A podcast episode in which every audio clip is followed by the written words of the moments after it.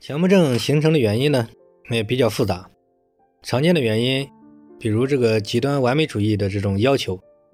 比如极度的自卑，比如这种原生家庭的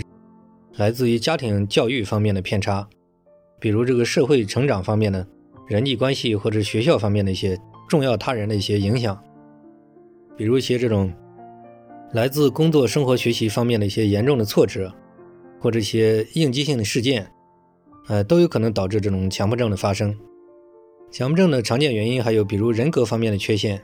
比如过度胆小、过度敏感，比如极度缺乏安全感。以及强迫症的这种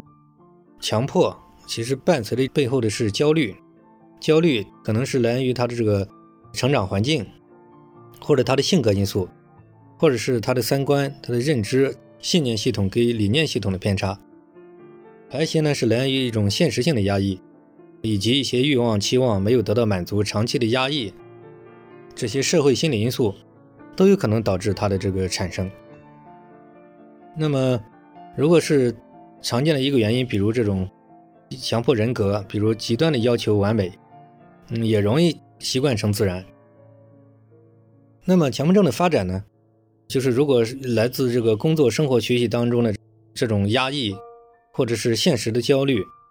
以至于这个极度的自卑，或者是生活方面的这个生活方式的不良，诸如此类的，也容易造成他的发展泛化，以至于最终形成一种固结。那么强迫症的不断的呃恶化的过程当中呢，基本伴随着不断的这种症状的泛化，以及这个心理精神的一能量的一种内耗，向内指向，以及生活的偏离。加上自己的这种内斗、冲突，以及种种的心结，然后形成泛变化的偏差，呃，泛化。时间久了呢，会容易自我贴标签，给自己扣上一顶强迫症的帽子，然后从此走向这个偏离生活的道路，